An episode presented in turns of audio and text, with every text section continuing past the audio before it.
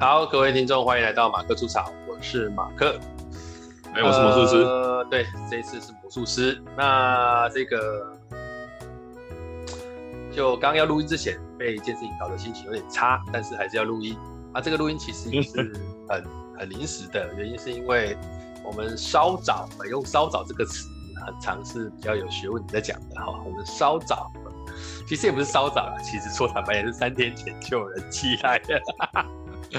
好了，跟听众讲一下，三天前有一位听众，啊，他的名字我不好意思透露，因为他在他的这个留言里面有说，呃，可以叫他 KC 啊，但是这个 KC 呢，我先跟大家说一下，不是我们大家认识的那个 KC，就是有些人因为我应该认识 KC 这个人，好，那 KC 黄科进先生他不是这个。今天里面的主角，我们这位 K 现在点名，你把三个字讲出来会有有误解。没有，这我就说黄科进先生不是我们这一等一下要谈的这个来信的 K C 嘛？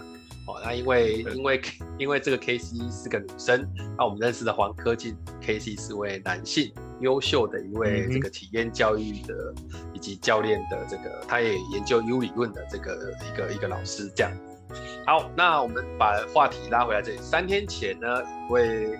化名为 KC 的人呢，他的这个捐助了我们一百块，哦，所以这个也算是我们的这个赞助厂商啊，哦，赞助厂商，啊，虽然微薄的只有一百块啊，但是我后来去看了那个记录啊，他一二他已经他已经捐过五次钱了，哦，对，然后有五十块、一百块不等。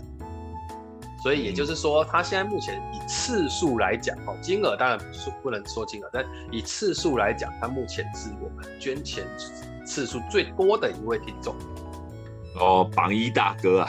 哎，对对对对，但是以金额来讲，还不是最高的啊，因为我我我之前讲过嘛，我那个神经病的高中同学捐了两个八八八。哦，问他为什么？他说：“ 我想说，阿姨是帮我成功，我按两知道了。” 真的是，现在都是莫名其妙。好，好，那那我们为什么要特别拿出来提呢？因为这一集呢比较特别，是呃，我们终于也有这个听众来信。好，那很不好意思的说呢，是跟詹姆斯的那几集都有听众来信，然后跟魔术师的都没有听众来信。你是不是应该要去找一些听众来来信，证明你的存在感呢？我们都是瞎聊而已，说实在也没什么好来信的。詹姆斯那个含金量那么高，有问题是合理的。詹姆斯那个就是，我们讲完那个是我们讲完就是，我们讲完就是观点嘛，然后价值观嘛，这种东西听完就算了。啊，詹姆斯那个那引导挂的，他任何一个问题我们都可以反复的去去去思考嘛，当然会有会有后续的提问是很正常的啊。哎、欸，也也有，所以。对，所以詹姆士的那一集的听众跑来抖内了一百块，想要问问题。啊，我在这边越俎代庖，这样对吗？哎，没有没有，他问的问题是针对我的，哦，不是针对詹姆士的，他的对象是我，对，所以我陪聊没问题。你你不是陪聊而已，因为他的问题基本上，因为你也有在做培训，而且课题跟你的课题可能会比较像一点。所以我想你的想法也是可以提供给他一个很不错的一个一个观点，这样。好，那我就直接跟听众分享一下，说他想要问的问题。好，基本上他是这个听了我跟詹姆士录的那一集，叫做第二十八集，第二季的第二十八集，从 X Y 理论来看引导技术。好，这一个，那这一集到底在讲什么呢？有。有有有有兴趣的人可以回头去听一下第二十八集马克小学校的这个从 S Y 理论来看引导技术。那这里我就不赘述了哦，因为这里如果赘述的话，可能又要再录一集，这样蛮麻烦的。哦，那更麻烦的是，我也忘记我那一集讲了什么东西，所以你一定可以有办法回复出来。哦，大概是这样啊。那那好吧，我们来讲一下他回的这个信件啊。啊，当然各位每一个人回信件都一定会前面稍微简单的这个说明一下他喜欢什么。那他讲说，哎的以下是他的原文啊，非常喜欢这集的讨论，除了詹姆斯的含金量，也有草哥的观点，真的很有收获。你有没有发现他应该是 James 的铁粉？所以他 James 后面写的是含金量，我的后面写的是观点，这样哦，那个蛮有趣。他说，因为他本身不定期的需要在企业授课啊，哦，那所以他就这个想要请教我，在教室里面发生了两个情况，那讲师到底要不要有所作为？哦，所以今天会有两个情况跟大家来这个分享跟讨论。那他后面也说这个，呃。他比较低调哦，所以请他，请我们不要曝光他的背景哦。那我们就叫他 KC 哦，KC，不然他其实写来是有写英文名字的，我搞不好一讲大家都知道是谁这样哦。所以我们就一样叫他 KC，让那个黄科进代劳。对，对我当初他说他是 KC，我说哎，黄科进你用 KC。这太明显，哎，不是黄科进，OK，他不是黄科进，对，哎，黄科进被我们点名，会不会觉得啊，搞不好他没在听啊，无所谓哦，OK，好了，那我们来先到第一题好了啊，第一个第一个问题，第一个他讲是这个 workshop 活动的时候，好，那 workshop 听众应该知道什么是 workshop 吧，就是工作坊啊，哦，工作坊，嗯，工作坊活动的时候，团队里面有个成员比较强势，不太接受其他成员的意见跟看法。一意孤行，嗯，如果其他成员较弱，大多也不太在意成果如何，那也就相安无事。但如果成员中有在意成果者，就会跳出来造成争吵的情况。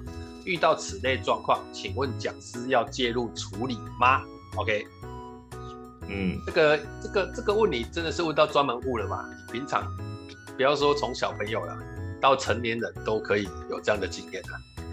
对啊，呃，常有，可能，那那那那那那他的情况你了解？偶有，他的情况了解啊，了解啊。那我我我先讲他前面的，哦，再等下再听听的。就是他前面说，如果呃有一位比较强势，不太接受其他成员的意见，一意孤行，那其他成员如果较弱，大多也不在意成果如何，也就相安无事。这一段其实我就已经觉得不对劲了，意思是说。这一段才是要介入的吧？嗯啊，或者是说这一段也应该要介入，或者说才要介入，这一段也应该要介入。为什么？因为当今天有位成员比较强势，其他人不太在意或者是比较弱的情况之下，这样怎么会相安无事？这样当然团队就没有办法成型了嘛。所以这个时候反而我的做法会是让每一个人。都写下一些他的看法之后，每个人都说明出来。然后，如果发现大家不是很在意成果如何，嗯、反而我会让这个事情先放下来，然后去谈为什么大家对成果不在意，在意程度不够高。那当然不可能那么大力的去说，我就是说，请问你认为成果如果做到了，对你的影响是什么？对组织的影响是什么？嗯、如果他们讲不太出来。那我们就可能再追问，哎，为什么大家对这个议题是没有感受的，是没有看法、没有观点的？那是什么造成的？就要一直往下追，在追的时候就会追到一些痛点，就是他可能会说，啊，因为其实这个不重要，现在明明最大的问题是什么什么的，反正这个东西就会一直被冒出来，反而我我觉得前面我会这样处理的，前面我会这样处理，对，对，因为因为相安无事很恐怖。像就是，嗯，对啊，就是等于你你你你你当初设定这个东西就就前提都没有达到嘛，后面更不用说了。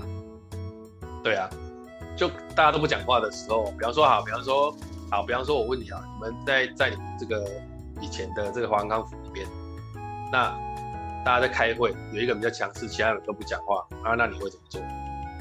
那我们不会有这个情况，大部分不会有这个情况发生，是因为。以我们自己以以我们自己处理收函这件事情，就是说，当某些意见太强势的时候，我们就会特别关注那些不讲话的人。就是说，比如说我们在讨论一个案子到底好要不要做，A 还是什么，对，要不要做的时候，A 很明显被大家被大家提供，被大家拱出来，而且有些人强势人会不断的反复说，我觉得 A 好，我觉得 B 不好，这样子一直讲，然后就会问大家说。最后讨论名额结束之后，要进入投票的环节，就问、欸、你跟大家说一下什么是讨论名额，怕他们听不懂。哎，就是说我们我们在讨论一个案子的时候，比如说提案嘛，提案 A、B、C 三个案子，然后提案出来之后，就有设定一个讨论的名额，比如说现场有，比如说现场有呃二十个人，那我们就讨论名额可能七个，可能八个，然后就去阐述你支持哪一个案子。那阐述完之后呢，就进行投票表决嘛。哦，等一下，所以只有这七个可以举手发言。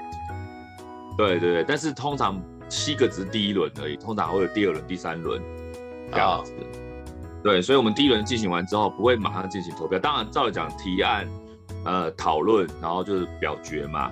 那提案完之后，讨论，通常讨论一轮下去，哦，就问大家一个，在表决前就问大，主席就问大家一个问题，请问大家是否可以投票？哦，对，这个动作超赞的。嗯，那按照你们呃引导的观念，就是有一个类似，不，我听你说过，就是你们会确定一件事情是，是否大家。想讲的都讲了吗？对，你还有什么任何想讲的想讲吗？嗯，那我们就用比较公式化，就是说，请问大家是否可以投票？这时候大家就会很明显，就是只要有人还没有想讲，就会有人说不可以。我们会直接用声决，可以就会说可以，不可以就说不可以。只要有一个声音说不可以，主席就会再开放讨论名额，比如再开放七名或这样子。哎、欸，那如果大家都不讲话嘞？对，这个时候大家不讲话的话，主席就会裁示说。那既然呃大家都不能投票，但是反面意见却没有出现，那我们就强制大家讲话。哦，懂。我们就强制大家讲话，在社团里面就强制大家讲话，就是说待会从我右手边开始，每个人请发表你的意见，就这样子。哦，了解。这个是最后的手段啊，但是如果说不逼不得已才这样做，那大部分都是不可以的话，那不可以的话。那个呃，我们的会议的部分就会有呃，我们会议的位置是间隔的，比如说学长姐跟学弟妹是间隔坐的，不会成群，会间隔的，就是一老一小，一老一老一老一小。那老的马上就会转头跟小的说，哎、那你想的怎么样？如果你有任何想法就举手讲。懂懂懂。我们就鼓励 push 他们成长就对了。对，那这个东西不会有主席做，主席是不给任何意见的，很中立。主席不给任何。对，那对主席本来就是很中立，那主席只能说啊不行，那就那个他只会做裁事而已这样子，所以旁边的老人就要去拱，我们就会我们习惯就会去拍小朋友肩膀说，哎，你有什么想法？先小声跟我讲，那你没关系就讲。他说他说啊我就没有想法，那别人说你那你觉得到底 A B C 的好？我直觉是 B 比较好，但我我真的讲不出什么来，所以我没有举手。我说没关系，你觉直觉 B 就好，你就站起来说你直觉 B 比较好。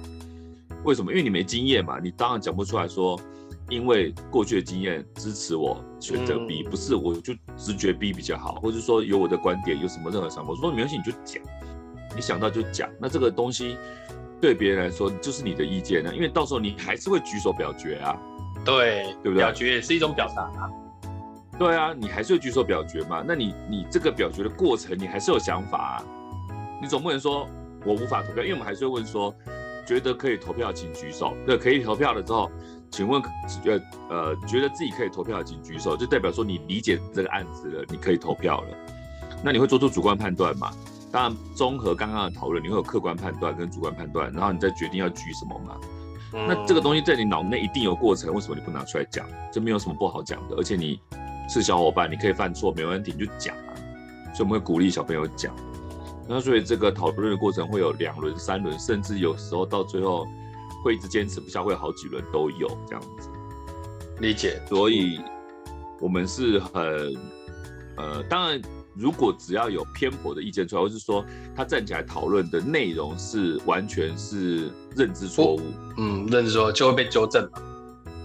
那我们就不会当下否定他，比如说哦，上一位会众的讨论，我们不会对人。就是说哦，上一位会众讨论的观点是错的，不不不不应该选 B，应该选 A，因为 B 的是错的，这个就不是讨论的真谛。这你你支持就价像价值观的问题，你支持谁不不不要讨论对错或是是非，而是说但应该要让那个想法的荒谬度被说出来。对，就是说就是说你支持有你的理由啊，你的理由没有绝对的对或错啊，这就是你的理由，这就是你的认知嘛。对啊，你想要吃，你想要吃，哎，不是不分讲的，你你啊，比如说你今天午餐想要选择吃饭还是吃面，这没有什么对错嘛，这不应该选对错，而是说这是你的观点。对对对，对，没错。所以只要大当然有时候小朋友会站起来说：“哦，我觉得我应该要吃饭，因为面有毒啊，我们不能吃那个面啊，所以我选饭。”这是他的观点没问题。但是如果说面有毒这件事情是错的，他的讨论这件事情不会被打消，但是会我们会会被会被悬挂在那里就好。呃呃呃，我们会呃，比如说比较学长的、比较年长的或者比较有经验的人，会站起来客观的做一次声明，在会议里面会做声明。会议里面常有的就是询问嘛、建议嘛、声明嘛。那声明是最大的，所以会站起来声明，客观的说，哦，这个面其实是没有毒的。那你会认为有毒，可能是因为什么样的原因让你认为有毒？那饭怎么样？面怎么样？这我们以往的经验是这样子的，那跟大家解释一下。当你认知有毒，这是你的认知，我们就不认为你是错。但是，呃，可能因为什么原因，所以我们就会客观的声明，然后让伙伴再去思考一遍，就是刚刚那个错误的思考、错误的讨论的原因是什么，我们会当下纠正。因为你到时候投票结束之后，你会被错误的观念引导出那样的结果嘛。当然，有些人会在讨论过程中。放毒就是这个意思哦，就他会用偏颇的言论做这件事情，就好像呃问题一一样，就是说有些人太主观，那他用这么毒的言论去强迫大家去做错误的思考，那呃我们有经验的人就会站起来去做声明澄清，但不见得一定会讨论对错，我们会做澄清，懂懂对，因为懂。我们尽量不介入，说影响你的思考，就是说啊，大家都是错的，但那就我就变另外一个放毒的人啊。纵使我认为自己没错，哎、欸，你你你这一套的，你对这套的理解，好像比你学长还要好。呃，因为你 你参与的会议比较多的。对，而且说实在的，很多人在玩社团的时候认为说，哎、欸，一些学长介入。太多啊，专制啊什么之类的，但他其实都不了解说，其实我们在里面很小心在处理这一块，因为你一旦专制的话，就我就觉得就失去意义了，他们就没有成长了嘛。嗯，你应该是促进他们的思考这些机会，而且这些事情我越在培训界，就是不管是学生还是跟企业互动过程中，我越保守，就有些学弟妹就会有说，哎、欸，想念你你最近就是你这几年来保守很多，讲话保守很多，我说我当然是因为。我知道以前那样做是错的，就是我们以前就是学长专制嘛，对，学长说啊一定是对的。但我比较现在更倾向于，可能也是跟詹姆斯接触久了，倾向于让他们思考啦。就是我把我把我的经验或得到的观点分享给你，对，那你可能因为什么原因会有这样的想法，我也分享给你，那你再去思考一遍。当然你要硬要这样思考，说实在的，我也只能这样子了。我当然不会强强暴这个会议嘛，这样子，这是我们的做法。嗯嗯嗯，好，那那那这个是刚刚讲的第一个，就是呃，如果说是有一意孤行的强势的，那他其实想问的是后面这个，后面这个说，如果有呃大家都有都很在意成果，然后都跳出来造成争吵的情况，遇到这个情况，请问讲师要介入处理吗？呃，我我我的我的答案其实是这样子。我答案其实是你要介入处理，当然要，但是重点不是介入处理啊，重点是你在让他们讨论东西之前，你有没有设定好参与规则？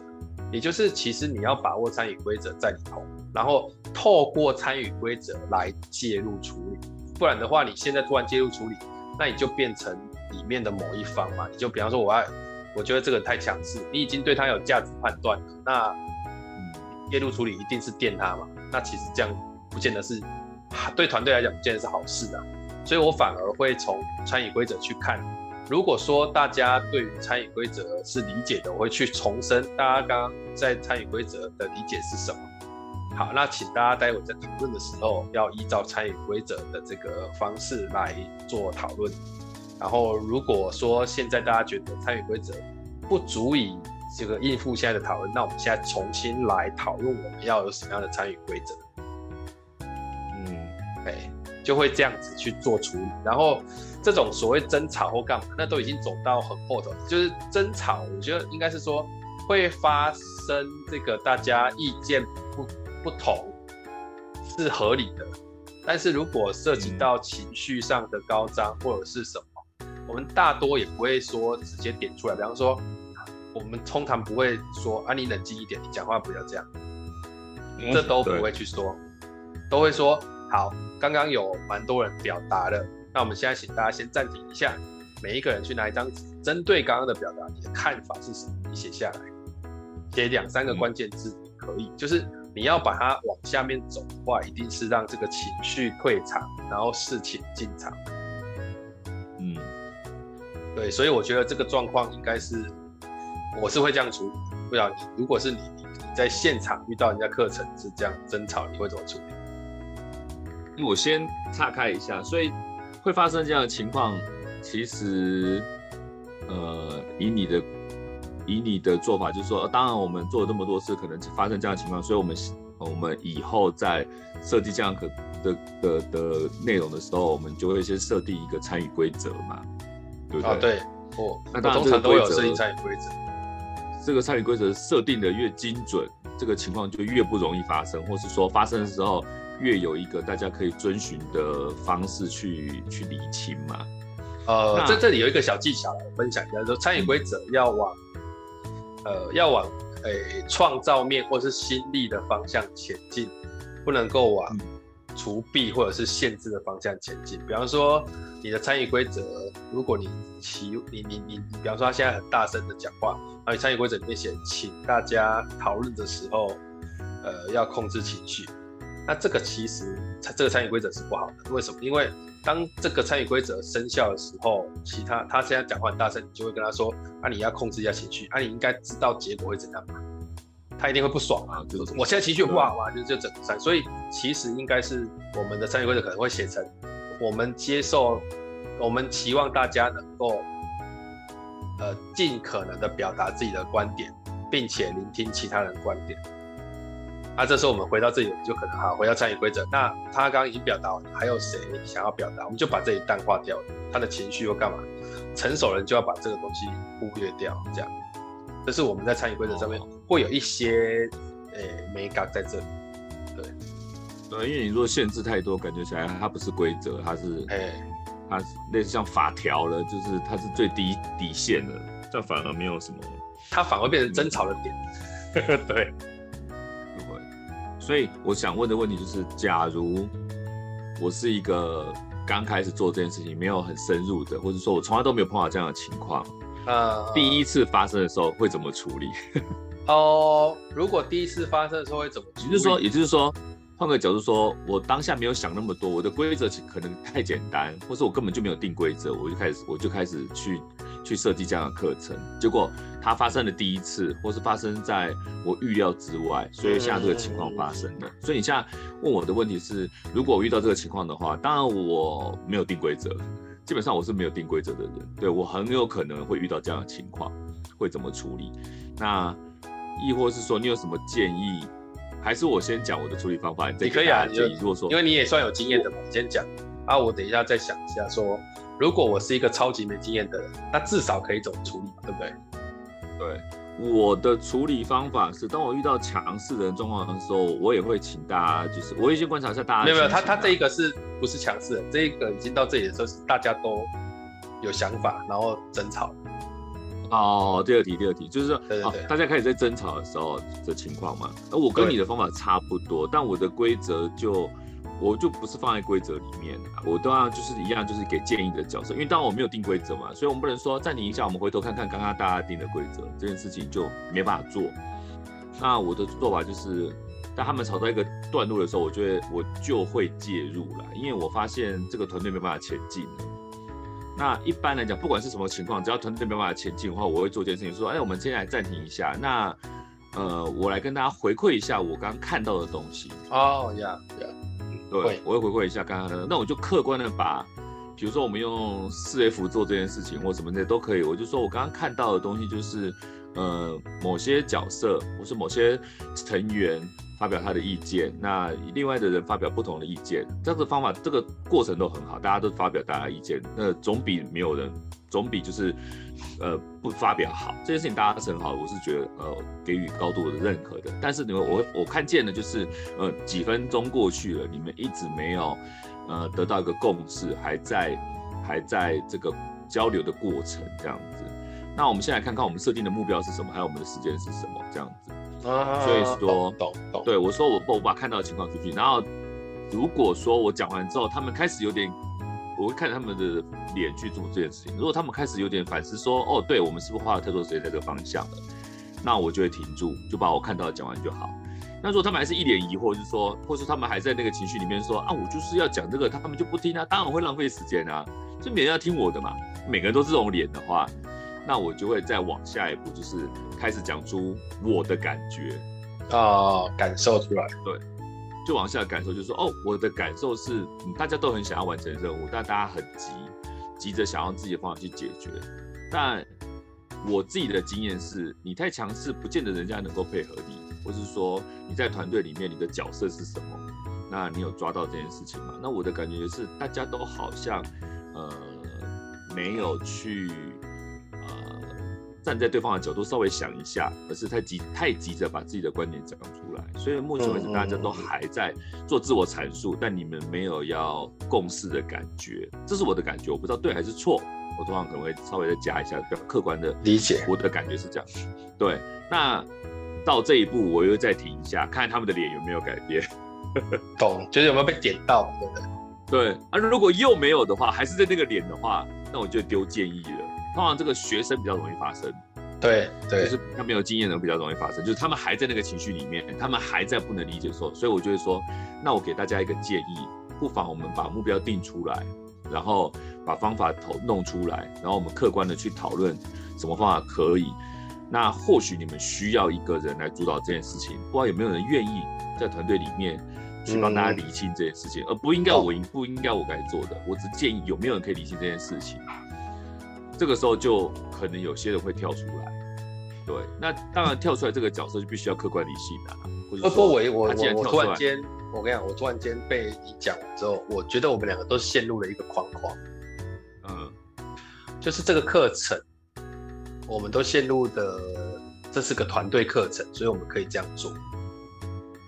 对，那如果这是个，比方说这是个，比方说这是个学习这个活动设计的课程啊，嗯，那我们介入的时候，到底要怎么介入？意思就是你往团队那方向走，就偏离课题了。对啊，那那这个时候要怎么介入？这个时候，其实我们回头看，如果是詹姆斯的话，他或许只会提问，而不会给任何的观点或哦，一定啊，提问是一定会提问的，但应该是说，你刚刚这个我就回顾到最后一个阶段，就是说，呃，有可能可以做的事情是，第一个强调时间嘛，就是我们在时间内要有一个成果。啊，所以如果现在的时间已经 delay 了，是不是我们？先做一些关键的事情，这是第一个。啊，第二个我可能会做的动作就是，诶、欸，再分组，嗯，就是重新再打散，再分一次组。了解，哎，然后我就我觉得应该是这样讲，就是我觉得老师在这里面要有一个要有一个觉察，是你让他们讨论。然后他们讨论的时候出现一些冲突，或者是出现一些观点上的这个不够交不没有交集，那我认为这件事情正好可以拿来当做课程的素材，也就是不一定要讨论真的讨论完。大家有时候会有一种迷失，就是我让他讨论的就是要发表，没有，你一定要有一个在这个时会要有一个自己的这个能力，就是。讨论不一定要讨论到有结果，但有讨论的过程就可以拿来去当做，比方说某件事情他们讨论一直没有出来，我们就回头去看为什么这个东西这么难讨论。所以你们该刚刚学什么的时候，是不是没有清楚哪些观点？所以在这里的时候无法讨论出成果。对啊，对，就是说，假设这一堂课不是教团队的，那我就可以用这种方式去找。那前面他们是不是怎么也是不理解的？所以他现在讨论是。能力不足的，必须所以接只有这样的一个争执。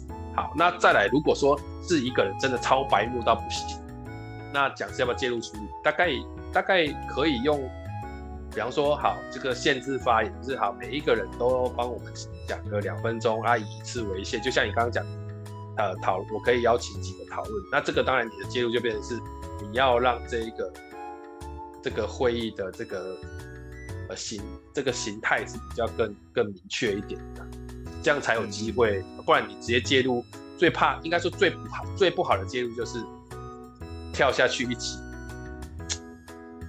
去当某一方，这样会会很麻烦。对，最不好的，这是最不好的。哦，大概大概状况应该是。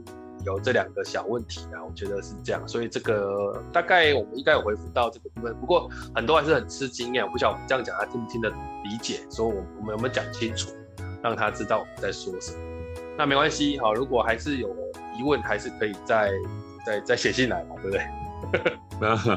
他现在还有个状况二，状况二，状况二蛮有趣的，就是说。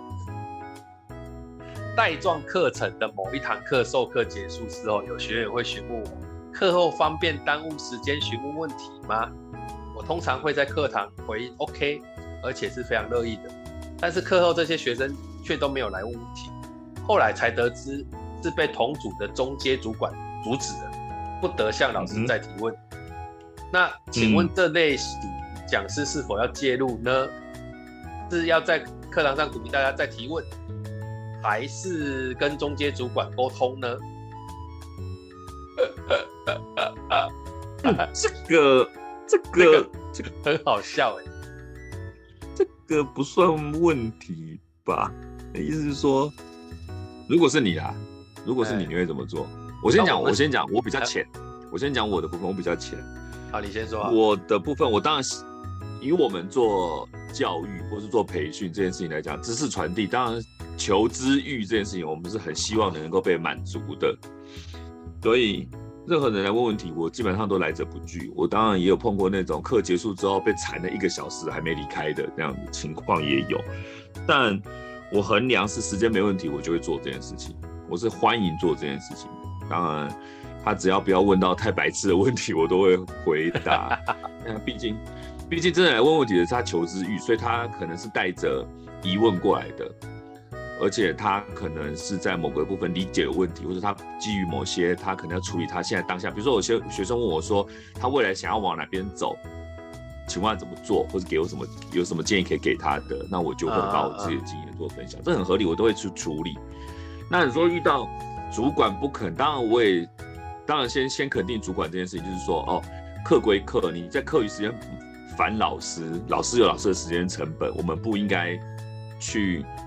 去消耗老师这个成本，我觉得他的主管可能是这样想的，我觉得合理，我也是高度赞赏这个主管。但如果遇到我自己的话，我就会说啊，没没关系，我有时间，我能够帮你处理的话，我就简单帮你处理一下。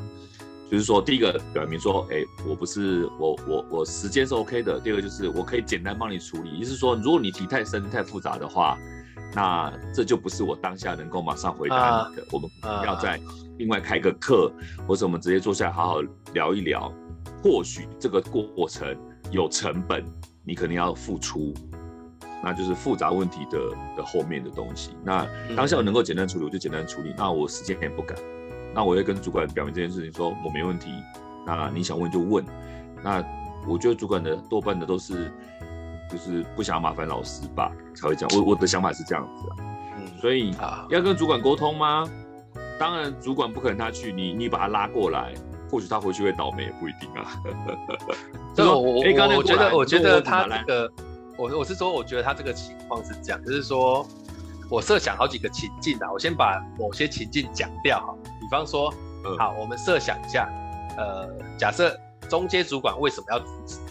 好，有可能第一个，你刚刚讲善意的，他希望那个同学们不要耽误老师的下课时间。对，好，那我先把这个问题悬挂。那这件事情怎么处理？这第一个，第二个是中阶主管觉得你去问老师问题，就会延后这里的整理时间，大家离开的时间就会再往后。嗯，他觉得你来找麻烦，就跟你说不要问，这也有可能，嗯、对不对？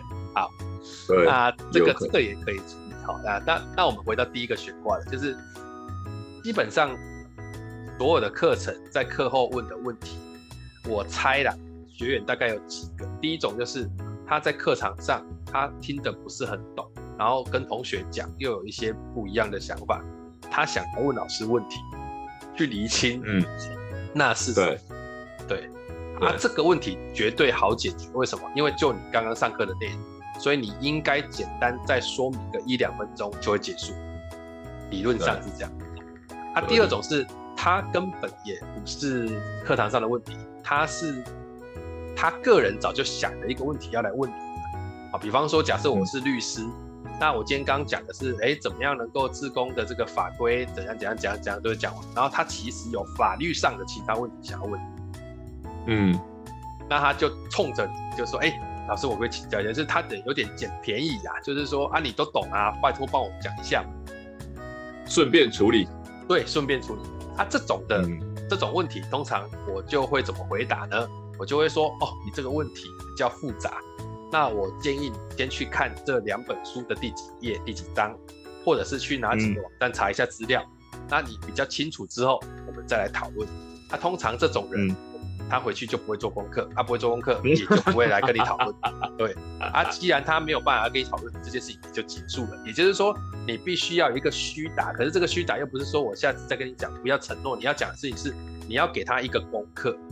让他去做完，再来讨论。就像有人问我说：“哎、欸，啊，我们尾牙带什么游戏？”我说：“哦，那这个很简单，你先去了解一下你们尾牙的规模，然后大概在什么样的场地、大小多少、灯光音响怎么样，然后中间的时间有多长，参与的人大概是什么样的人，嗯、然后你再帮我去这个网站看这几个游戏、嗯，哪一个游戏你认为比较有机会，我们再来讨论怎么把这个游戏做好。”对，我觉得。这个也是我们很多做老师常常遇到，就是学生常常就是，或是说问问题的人常常就是，你什么准备都没有，你就拿一个，你就拿一个大问大灾问来塞我。那我们知道这个问题不是能够三言两语解决的，你只是问说啊，比如说呃呃恐龙怎么死的？我靠，我要怎么回答你？这个 论点一大堆耶，你这几个字你会造成我多少麻烦？这就不是简单问问题，简单的问题。啊对对，所以就不是简单处理嘛，所以我觉得那个方法很好，就是我我之前也是碰到一个看到一个影片，还是看到什么之类的，当有人问问题的时候，他就会抵抵住说，我说你这个问题很好，但是我先问你一个问题，对，反问吧，反问吧，对，就是说你刚刚那个也是一样，就是说我先给你资料，你先去准备啊，你大概了解之后，明白你的诉求，我们我们对我们我们讨论比较快，对，对，我觉得这非常好，你就说这个方法不错吧，很好。嗯，而且他他会自己亏，我都没有做任何事情，我不敢去找老师讨论。那我先问你一个问题，比如说你说恐龙怎么死的，那你先告诉我你所知道恐龙死的方法有几种，那我再厘清嘛。对啊，那他有很多学说嘛，比如说什么生态啊，什么菌啊，对啊，什么之类的，或者什么细菌啊，或者什么什么呃呃食物链啊，什么之类的，有哪些？哎，不过不过这里我可以分享一下，我们曾经有人跟我分享过，问题分为四诶四种。啊、呃，它的指标就是一啊、呃、好问题，第一个叫好问题，好问题有两个，就是两个指标，一个是容易回答，第二个是有启发性。容易回答跟有启发性的问题叫好问题，通常就是从你经验当中，比方说在你过往追女生的过程当中，哪几件事情是很麻烦的，因为你在经验当中是有的，所以你要回答很容易。然后它有启发性，因为你从来没想过。嗯嗯嗯。所以这个叫好问题。啊，坏问题是什么？坏问题就是没有启发性又不好回答。比方说，你过年回去的时候，嗯、一堆人冲着你问说：“啊，你怎么还不结婚？”为什么不结婚？就是这就是他超烂的问题。就哦，上次有一个答案很好，就有一个阿姨问一个子女说：“你为什么不结婚？”啊，子女就说：“嗯、还不是因为你。”然后那个阿姨就急了，对阿姨就急着说：“那这跟我有什么关系？关我什么事？”子女就说：“子女就说对啊，跟有什么关系？对啊。”好，那这个叫坏问题。啊，还有一个叫大问题，就是什么？就是有启发性但不好回答的。比方说，人生的价值是什么？对啊，这是大问题啊。小问题就是他没有启发性，但很容易回答。比方说啊，你明天想吃什么？就是这样。所以你其实要看那个问题是什么问题。好，这是这样。那刚刚那个那个刚刚那个讲的还有一个东西，我想提，就是说，如果这件事情只是双方的客气造成，就像你刚刚讲，中间主管觉得你不要去打扰老师。啊这老的学生又想要问，然后过程就会怪怪的。那我建议你直接在课堂上说，呃，我今天下课之后呢，哦，大概还会在这里留二十分钟。那这二十分钟我大概会花五分钟的时间去整理我的这个器材，所以有十五分钟的时间，万一有什么想跟我共同讨论的，哦，也不要说什么提问不提问啊、哦，我有一些经验可以跟大家分享啊，有在这个时间内能够回答的，我就多回答哦，这样啊，你只要有讲这件事情，嗯、大致上就解套。对啊，哎，就想问问题的人会赶来，然后中介主管也会觉得啊，老师都这样讲，那应该也 OK。对，对。但至于回到上一题一样的、一样的状况，就是说，你当然如果是事事前设定好。呃呃呃，讨论规则。那你如果先设定好，我会留时间给各位，那当然没问题。那如果第一次遇到呢？啊，对啊，没设定。我跟你讲，因为他现在来问我，代表他已经遇到，而且遇到之后，这件事也已经过了。所以你下次就记得要这样子做。这合理嘛？对不对？不是这样的啊，你你都写进来了，就已经发生了嘛？你已经你已经你已经已完了。对啊，任何人听了这一集都不是第一次了，都可以下一次了啊！对啊，都可以下一次啊，不是吧？所以我觉得任何人听了这一集都已经没有办法时光倒转了嘛。你不能回到那个状态说，对，这是我第一次，我可以好好处理。没有人听到了就有下一次了啊！对啊，啊对啊，这个啊，所以你打死我，对啊，所以你就只能说，好，那我下一次要记得做这件事情，对不对？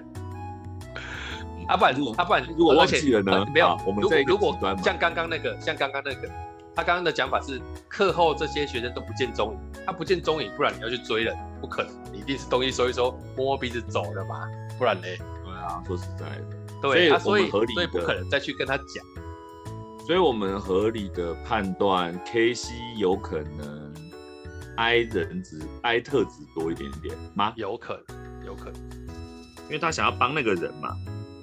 对，对，所以说，如果 KC 是一个很在乎对方想法的人，说我当下答应答应你了，可是你却没来，当然有可能 I 有可能 C 啦。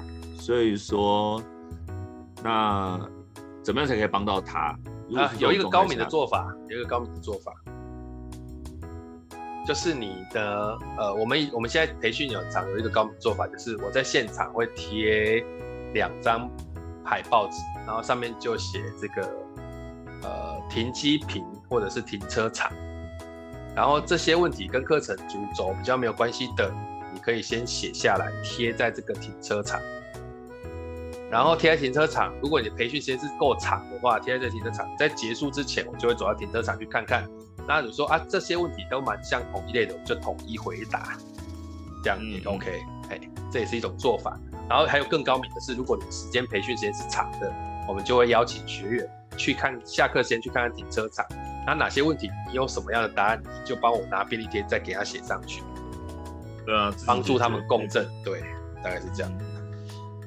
哎，是一个不错的方法。这个回答到 KC 的问题，我不知道有没有回答到，因为我们 KC 听到的时候，我们已经录完了，也没有办法再加入。没有，所以说我们还是我们我们还是浅一点啊，我我们不知道黑西的到底。浅一点就是说，如果真的不小心，就是第一次发生，我没有做任何准备，那这个情况发生了，哦、然后人也不见了，然后呃，或许是人还没有不见，但那个呃，这个其实没有走过来，却没有走过来，这个其实有分有有分公开跟私下，如果私底下这件事情被阻止，说实在没什么。你你你没有介入的空间，对啊，就是他已经阻止完了，你根本就没办法。啊，如果是公开的话，比如说公开就是说，哦，最后时间结束的时候，突然那个学员举手说，哎，老师，我想问这个问题。然后同桌主管就说，你坐下，你不要耽误老师的时间。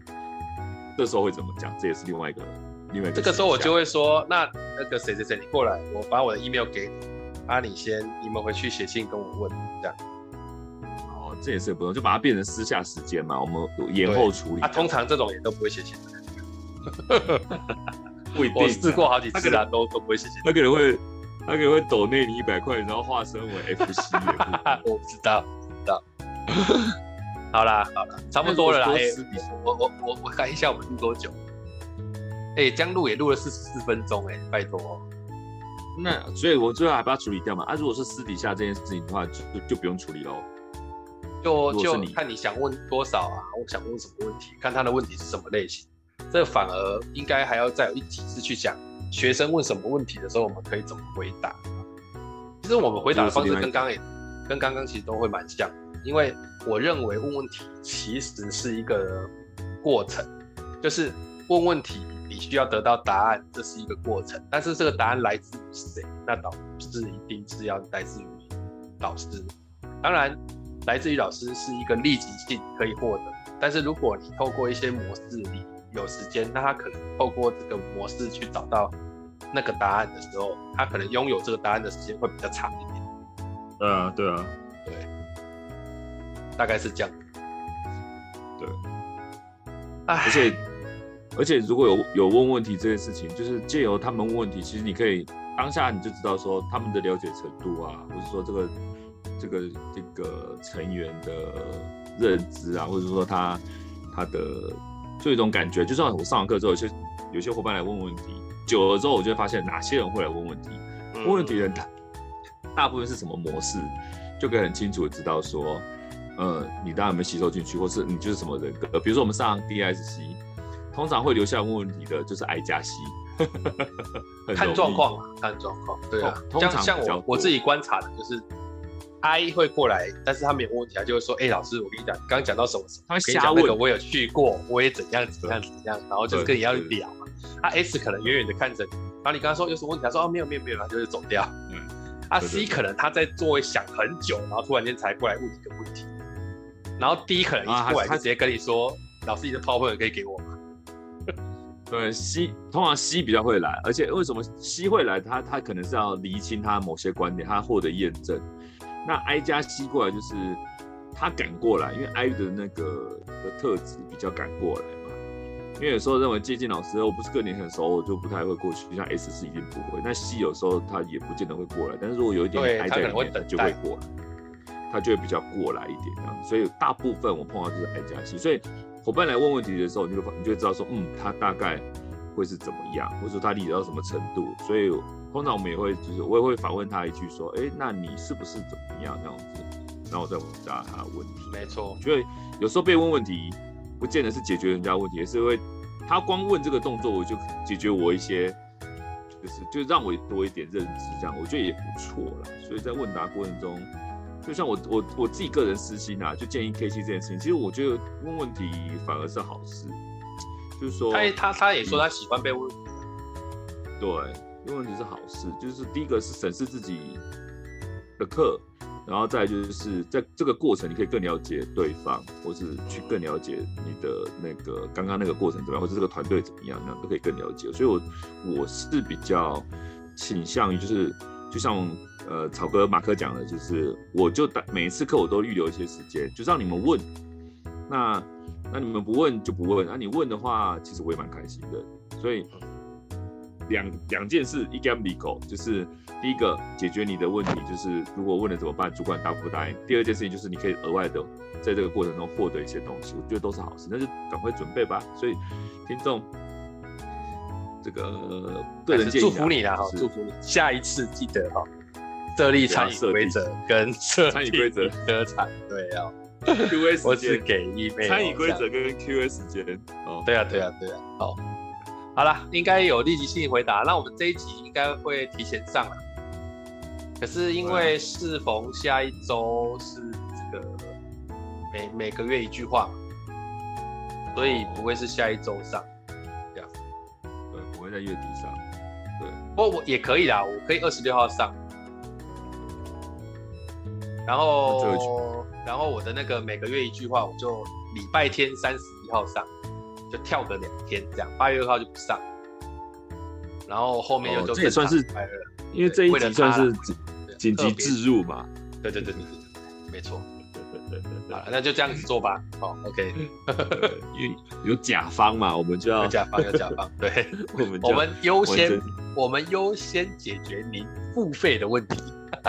对，我们没有拖你，我们没有拖你时间，也没有跟你临时改。我们是傲娇的一方，对？好，OK，好，好，好了，好了，那今天差不多到这里，感谢魔术师这个救急呀，好，OK，今天就到这里，好，拜拜，OK，来啊，大家拜拜。